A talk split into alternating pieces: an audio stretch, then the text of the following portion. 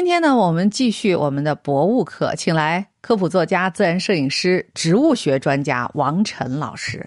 我其实刚才想问王晨老师，今天我们说点什么好？但开口之际，我发现我脑子里闪现出来的是王晨老师，今天咱们吃点什么好？因因为很多人对于植物它的感受跟这个饮食啊，然后味道啊，它是直接关联的。嗯，呃，特别之前咱们说的韭菜嘛，那不就是吃的嘛，对不对？还是吃的。那个咱们不是讲植物，是讲食材。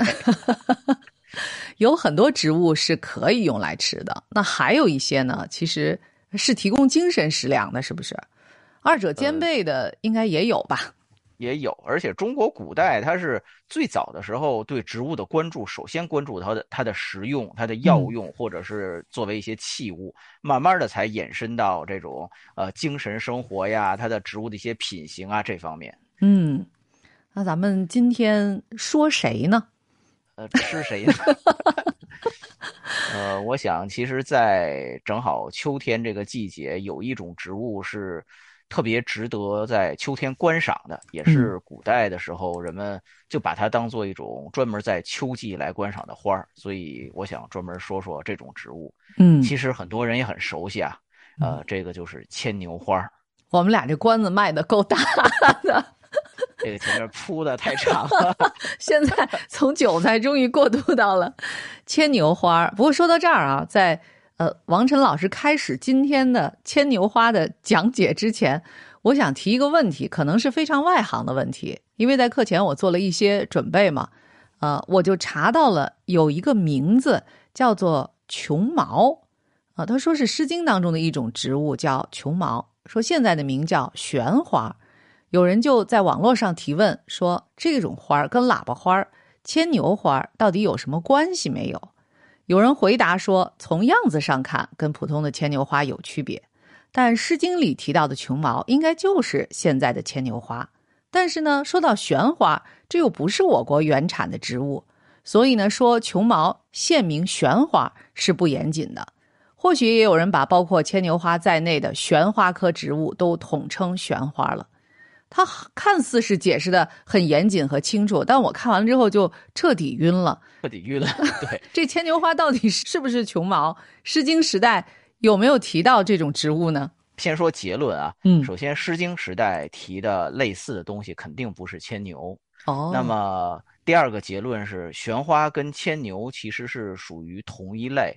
我们在植物分类学里把这一个类群叫玄花科。哦，那么这种玄花呢，就是古代还有一个名字呀，比如说《尔雅》里边，呃，会叫茯，草字头，然后一个，呃，对我查到了那个字，对，那个茯，那么那个是，呃，玄花没问题。玄花其实也是一个，就是它呃专属的一个物种的名字叫玄花。那么后来这一类也叫玄花。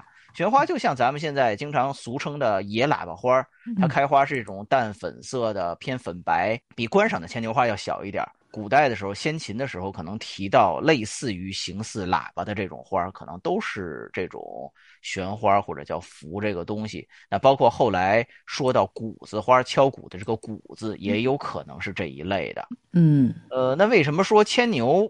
不可能是当时《诗经》里提到的东西，或者是先秦年间的东西呢？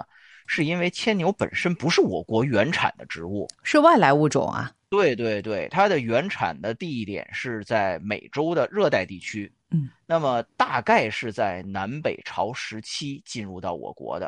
啊，这里边也有一个很有意思的事儿，就是其实南北朝年间还没有，就是美洲那边还没有地理大发现，欧洲人还没有发现美洲大陆呢。对，没有发现新大陆。美洲的对美洲的植物怎么可能传到中国来？这个其实是有很多的推论的。有是借助风力吗？对，有的认为是，比如说是动物带来的，嗯，呃，把这个种子吞掉带过来的。也有人认为可能是有一些这种飓风啊，或者是这种通过洋流，首先是把美洲的植物可能是带到了欧洲，然后再通过这种比如说贸易啊各方面啊传入到中国。因为到南北朝的时候，牵牛这个东西出现在我国的典籍里面，就是作为药材出现的。那很有可能是，比如说通过丝绸之路从欧洲作为一种药材传入到我国的。呃，包括牵牛这个名字呀，其实也是因为它这个药材的作用，所以叫牵牛。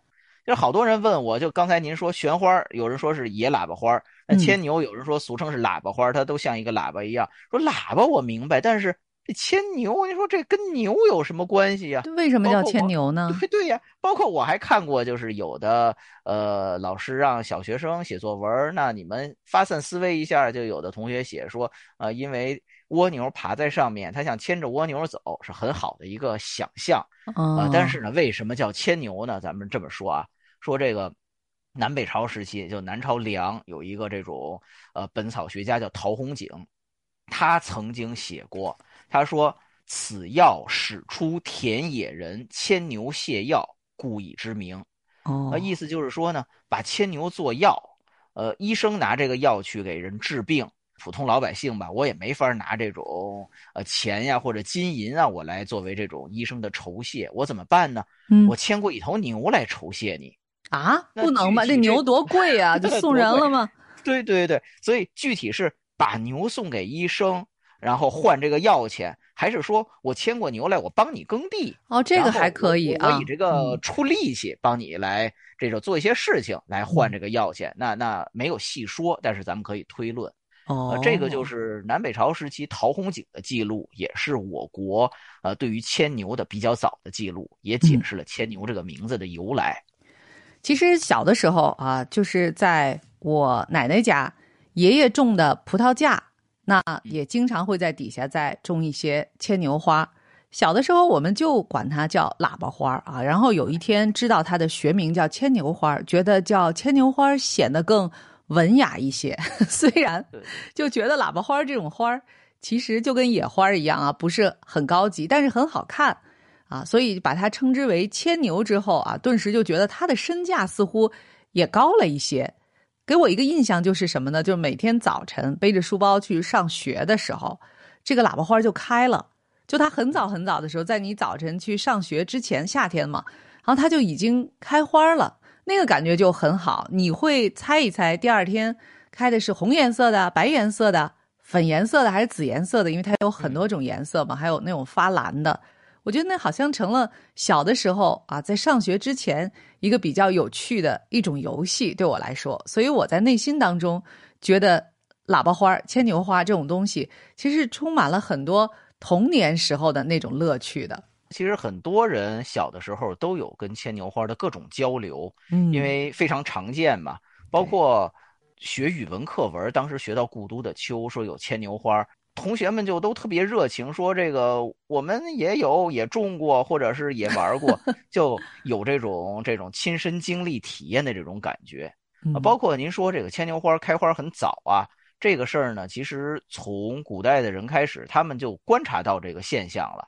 呃，所以还专门就牵牛花开花早这件事儿，呃，把它写到诗里面去。哦，像像比如说那个北宋秦观，他写牵牛花，其中有两句啊，他叫“鲜衣染得天边碧，其与人间向小堪”，就是牵牛花的这个衣服，它把这种天色染成了这种碧蓝色，那在人间破晓的时候，我们就能看到它。其实就是观察到了牵牛花开花很早的这样一个特性，嗯啊，但是呢，您刚才说到说牵牛花有蓝的、有紫的、有粉红的，还有白的，还有一些白的中间带着一些这种颜色的。对，那其实这些呢，呃，都是我们后来传入到我国的其他几种牵牛了，比如说像圆叶牵牛，它花儿不是很大，叶片是心脏型的、心形的，对对对，那它的花色就会比较多，紫红色的呀，这种深紫色的呀，等等都有。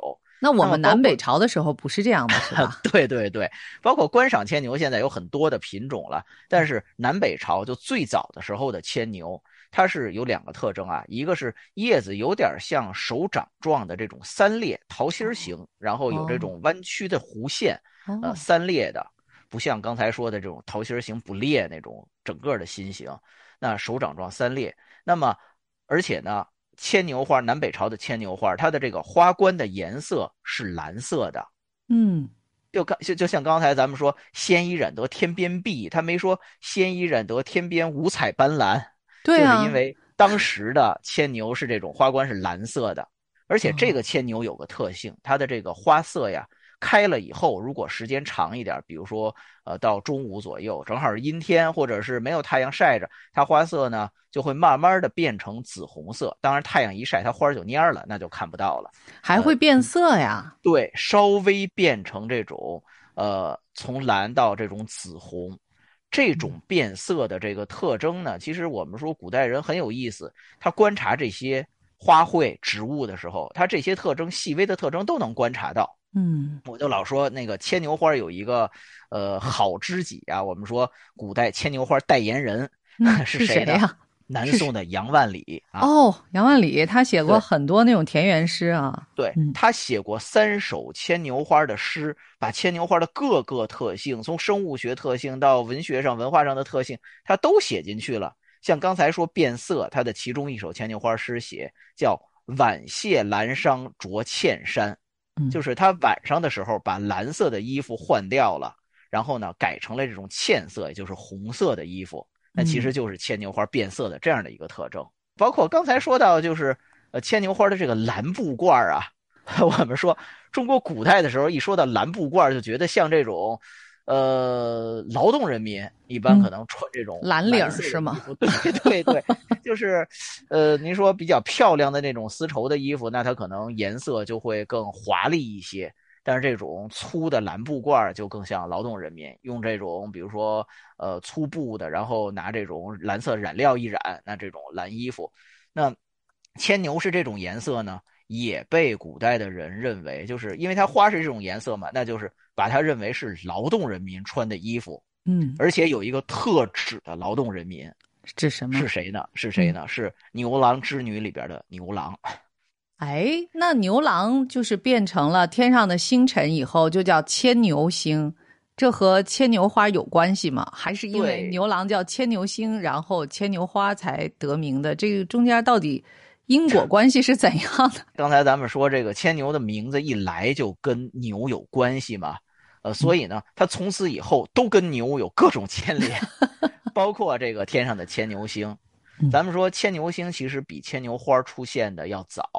那牵牛星可能从这种先秦年间，现在就有证据认为，呃，牵牛和织女这种是成对出现的了。从一些文物里边，那到汉朝，咱们知道说《古诗十九首》里边说，啊，迢迢牵牛星，皎皎河汉女。嗯，那讲的是这个牛郎织女的故事。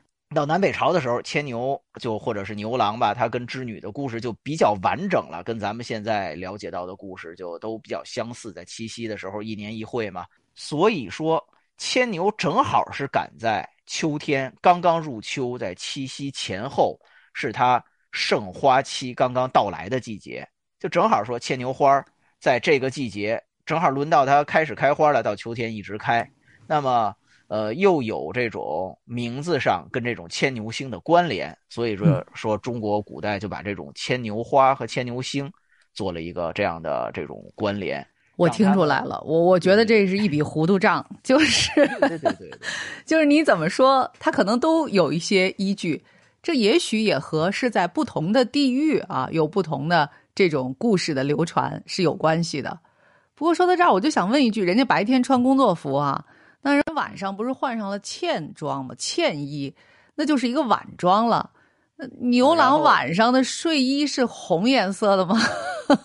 呃，这这这个事儿，我觉得还是晚礼服呢，得得问织女或者问问鹊桥上那喜鹊什么样儿，是这这是什么颜色了？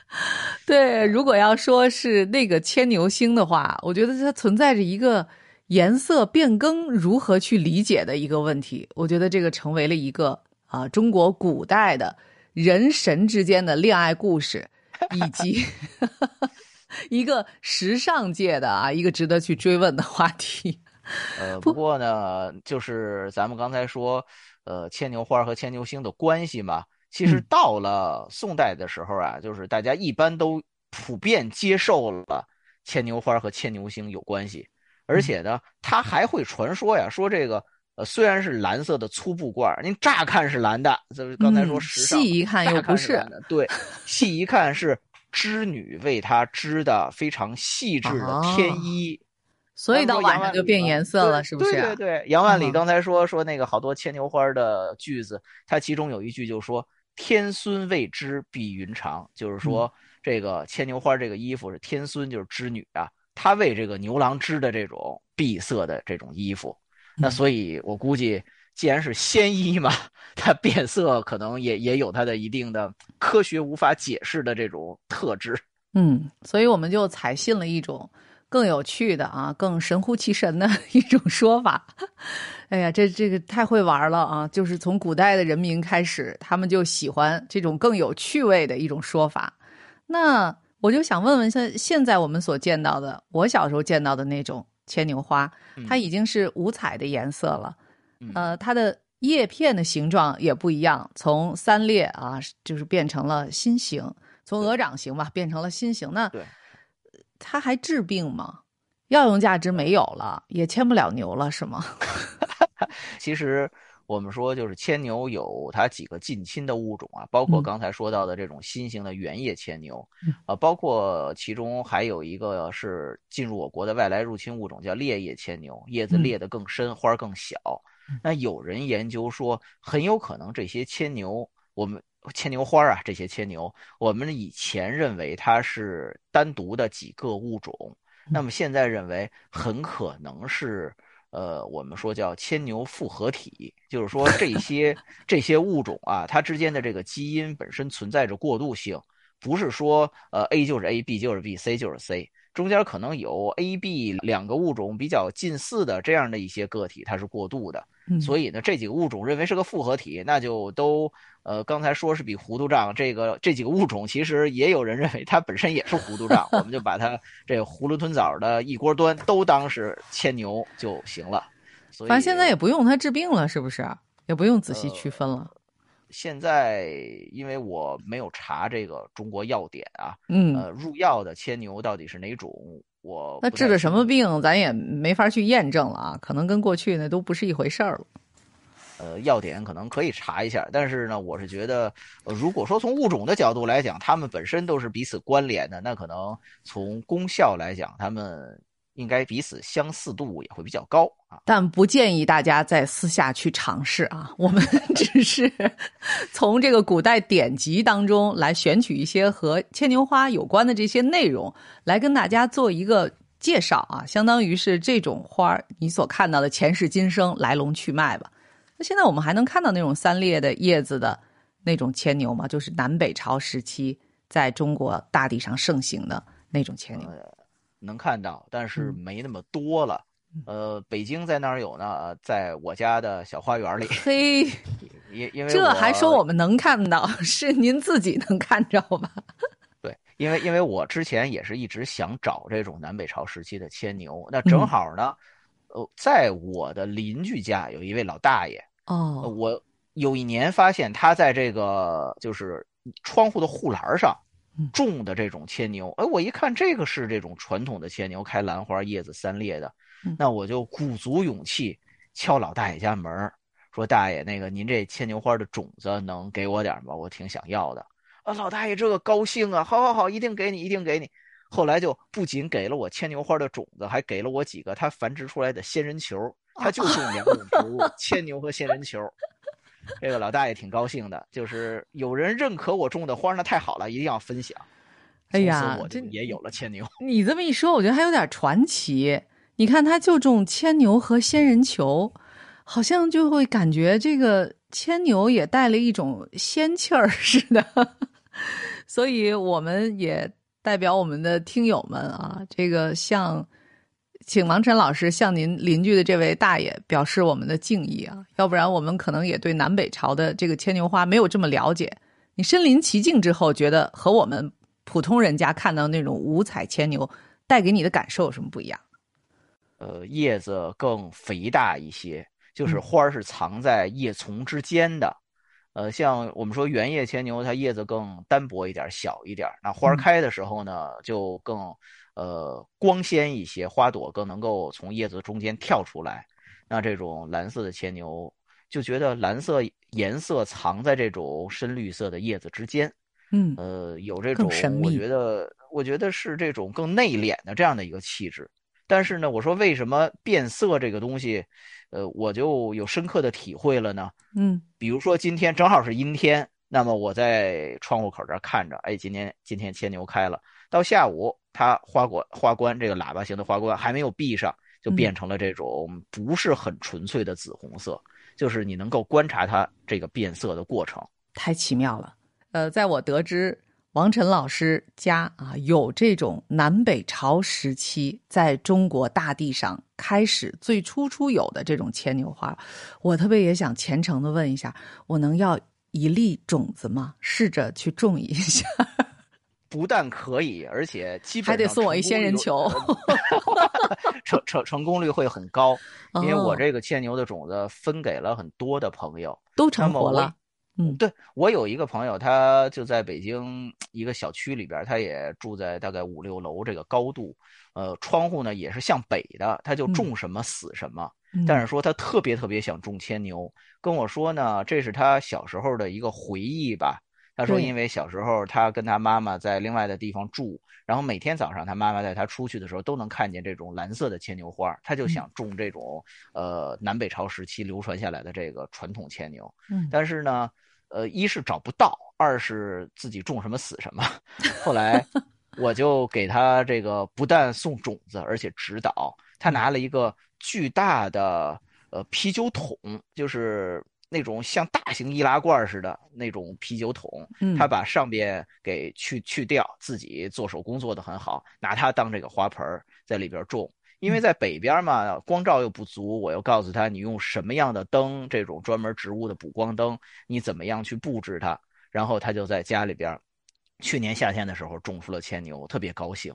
嗯，呃，所以说还是比较好成活呀，好栽种，我觉得应该没问题。你当时应该警告他啊，这因为是南北朝时期的，就是传入我国的这种传统的牵牛，如果你要给他种死了，你这算是破坏文物。我我觉得是那个，如果这样的话，天上的星星一看，哎呀，变得暗淡了。这种掐指一算，今日仰观天象，牵牛花要危险。对，我觉得就是人和植物之间的这种联系，就还是真的挺奇妙的。虽然我们都说是牵牛，但今天。听王晨老师一讲之后，我们知道了现在的牵牛，我小时候看见的和最初传入中国的不一样。那如果你能够真的坐在这样的一株植物面前，站在它的面前，能观赏它，可能才更能理解古人诗中，比如杨万里诗中他所写的。杨万里写的还是古代那种牵牛吗？是，都是。到宋朝还是那样的，是吧？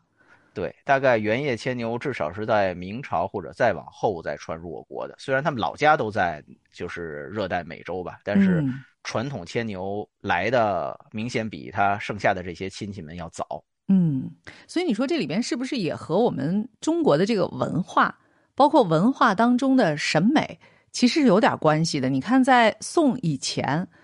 呃，我们中国都是那种文人的审美嘛，它是比较素净的，所以能看出这种蓝色的牵牛，嗯，而且比较内敛的牵牛啊，它的这种美感，到后来呢，你就必须得花花绿绿、大红大绿啊，尤其是这个乾隆帝在位的时候啊，就各种花红柳绿的，觉得就是有点像这种年画似的审美，在中国的民间。和宫廷当中啊，可能都开始流传开来。我就细想起来，这互相之间可能都有关联。就为什么后来那一种彩色的牵牛大行其道了，可能也和大家的喜好有关吧。我是这么瞎猜的。呃，而且就是不同年代，我们说不同朝代，那么呃，以文人为主的这种对花卉的审美，其实也一直在变迁。嗯，比如说从明朝开始，那可能对于花卉就是以重瓣的。呃，各种色彩为多的，就慢慢的去喜欢那那一类了。所以到清代的时候，它就更盛行。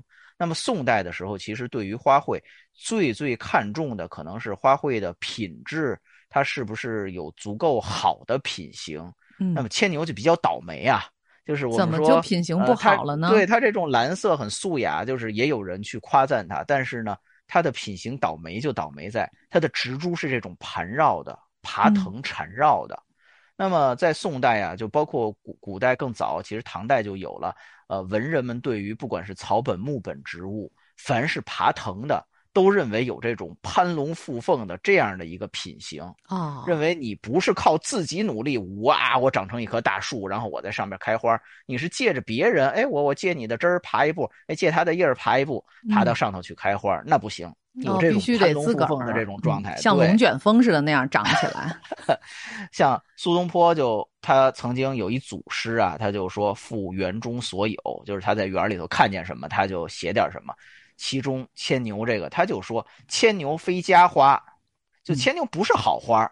那走腕入荒针，那他他这个藤蔓呀，爬到这种呃荒地上的这种榛子树上了，呃，所以呢，他就不喜欢这种爬藤的东西。虽然它开花很漂亮，那个苏东坡描述它这个花的样子也不错，但是说你上边就算是你再努力的爬，再漂亮，底下也就一寸的这种。呃，短短的根茎啊，这样你如果一来了这种霜，或者是呃早上的这种冷空气，那你这样脆弱的草，它叫岂能凌霜尘？那你早上的这种风霜，你怎么能够经受得住呢？所以苏东坡对这种牵牛花，他是这样的一个态度，说他你说他们还还都挺死心眼儿的哈，就是。人世间的这些美啊，就自然万物之美，它是各种各样的呀。像牵牛花，如果从另外一个角度来说，虽然它底下并不是扎根非常深的，某种意义上它也不是自个儿啊就能直立着向上生长的，可是它不顾及这些，还是要热烈的去绽放，在以自己的这种色彩和姿态去迎接每一个早晨，这种忘我的去投入生活。这不也有点蜡炬成灰泪始干的意思吗？为什么不能从这个角度去理解呢？是不是他们还是为了借诗明志啊？他们自个儿都属于那种能够凌风霜的，尤其是苏东坡。对，肯定是这样。我觉得古代人对于植物的审美吧，他就是自圆其说就好了。嗯，我自己给他一个给植物一个特征，我从这个特征分析一个品行，只要能够我自己把它给对上号，那就完事儿了。那苏东坡，包括其实以前我们说比牵牛更 更冤的是这种紫藤花。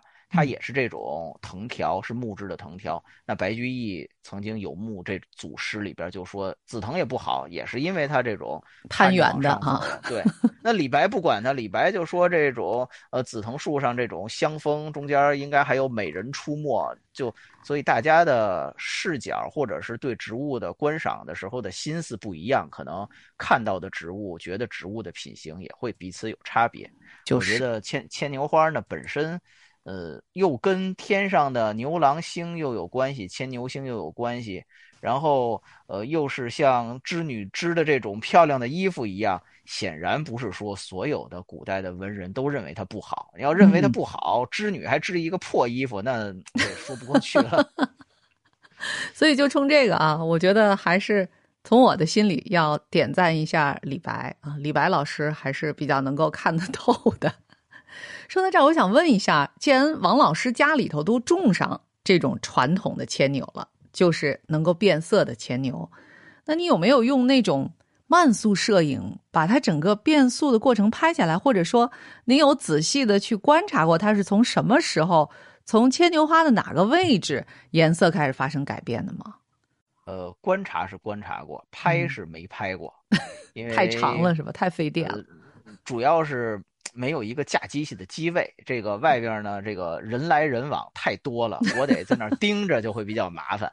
不过观察确实是观察过。那你给讲讲，嗯，整个这个喇叭是这种蓝色的，像这种喇叭一样的花冠嘛？它不是说从某一个位置，它就好像说这种蓝色渐渐的，呃，变成蓝和紫的混合色，而且呢，它是整体这个花冠呀。大概到中午前后，如果太阳不晒，它没有蔫儿的话，就会慢慢的变。在这种变色的过程中，渐变的过程中，它是一种非常混合、让人呃无法言说的这样的一种颜色的状态。等到它真的全变成紫红了以后，看着是比较单纯的。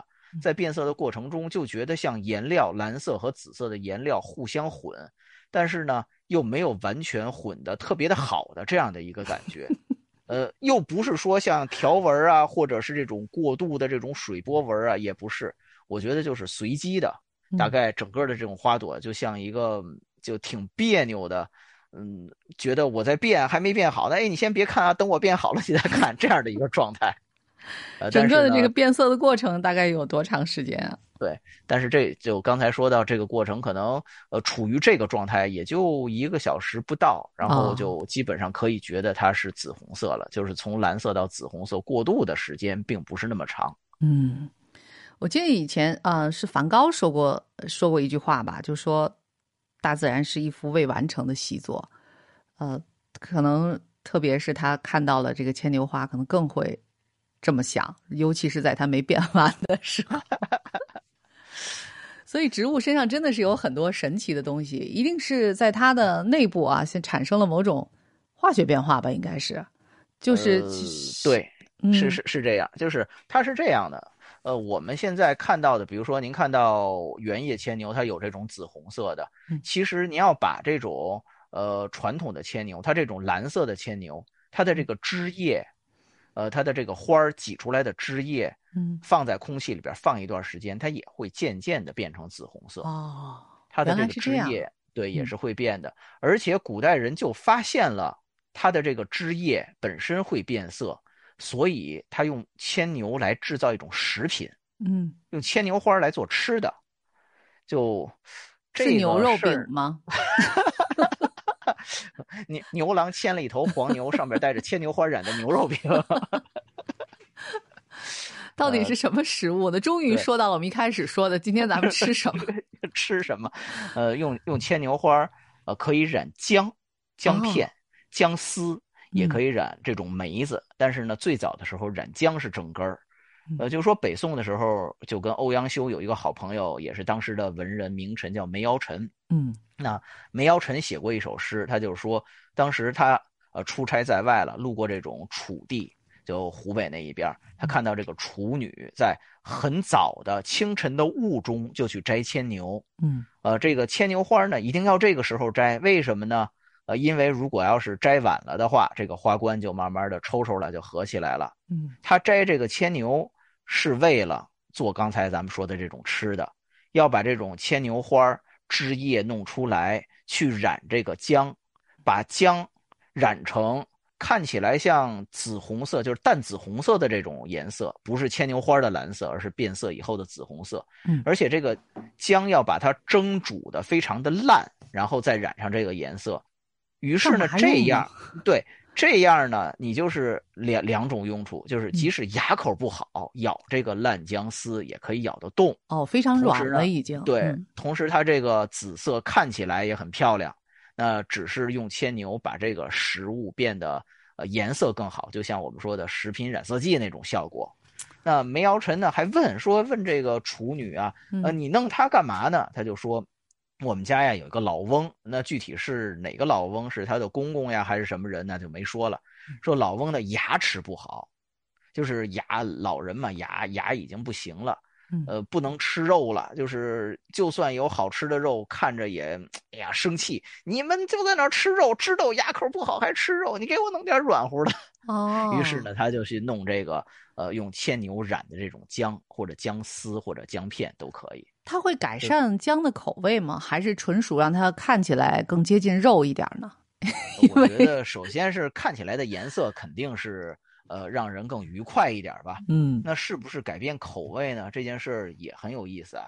呃，我原来做过实验啊，呃，没有没有，这真没有。我原来想查就是制作它的方法具体是怎么做的，因为我们家那么多牵牛，我也可以试试嘛。对呀，呃。但是呢，查来查去呀，在古籍里边没有查到比较详细的制作方法，只是发现从北宋开始到南宋，一直到明清时代都有说，呃，用牵牛染浆或者染梅子的这种做法，呃，但是呢，没发现做法具体怎么做。可是最近我在网上看视频呀，竟然是有人。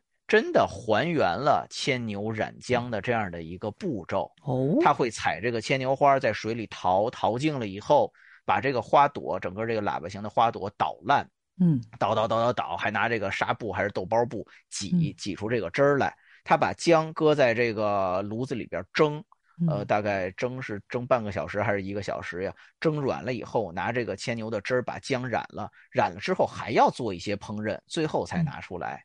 呃看起来很复杂的一道一道工序。但是如果真的是小点心似的，对对对，我我想象如果真的是如此用心的话啊，就讲出来就像薛宝钗那个冷香丸似的，是吧？就是让人对你虽然就端出来就就是一块姜，但是整个的制作的过程又像是刘姥姥向王熙凤请教这茄子怎么能做出这种味儿来？这个茄 想，茄想中对中间有很多的这个流程，而且这种还和自然。和花朵有直接的关系，这听起来就觉得挺浪漫的。如果在家宴当中，或者招待朋友在自己家喝下午茶的时候来这么一点儿，我觉得王晨老师你值得去试一试。你们家那么多牵牛花，我也是最近刚看到这个视频嘛，但是今年的牵牛已经开的不是最茂盛的时候了。我想明年种的时候，我可能真的可以尝试一下这种做法，因为。虽然是繁琐吧，但是没有特别麻烦的，就是无法达成的步骤，只是步骤多一点。再说咱们还有高压锅呢，实在不行。呃。把把姜蒸烂，我觉得应该这这不费劲，对，问题不大。呃，就是可能捣烂这种牵牛挤汁儿，那可能需要一个大一点的这种捣捣牛钵。原来咱们说这个捣蒜的就不够了，是得专门弄一个捣花的大钵，就是需要这方面。这还得是古法是吧？要是用咱们的食品料理机，那肯定是不正宗了。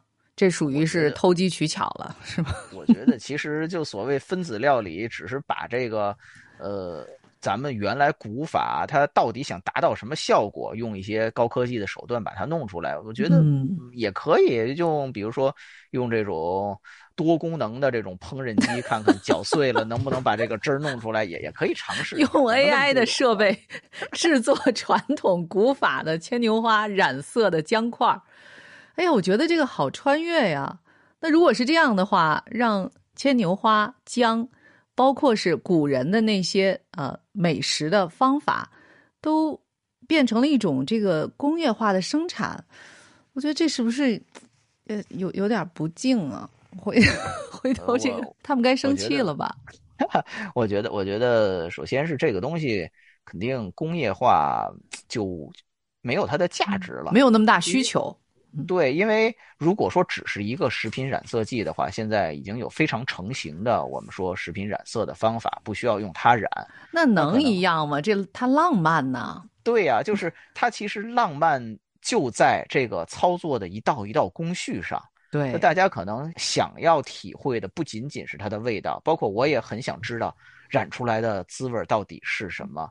是姜的味道，还是牵牛的味道，还是什么？因为我看的视频里面，最后他要用蜂蜜把这个染上的这个姜裹一层蜂蜜，让它的味道变成这种甜滋滋的，那可能吃起来会更容易下口一点吧。呃，那我想可能想要的不仅仅是这个味道。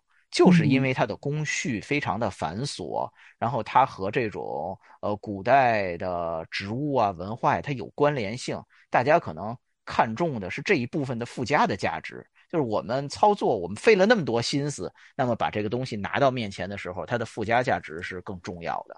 是，呃，由此想一想啊，这个古人他们肯花时间啊用在自己的生活日常当中，我觉得这真的是一件。就非常美好的事情吧，至少他有这样的心思。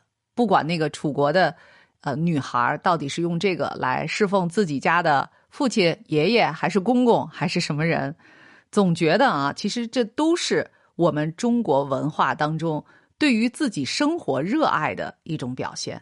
当然了，那都是宋以前的事情了。等到这个宋朝，不是他们还。